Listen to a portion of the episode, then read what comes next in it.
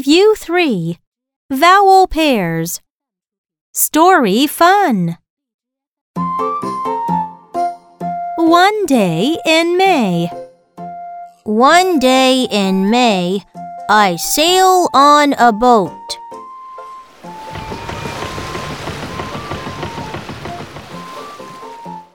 I meet him by the boat.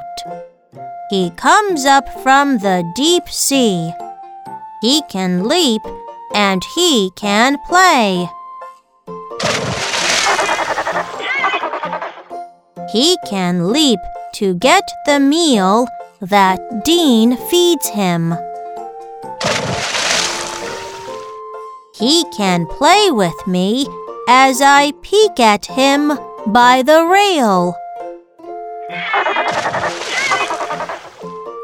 He cannot read, but he can lead.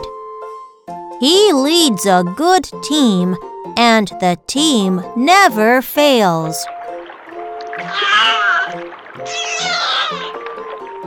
He must have a good brain.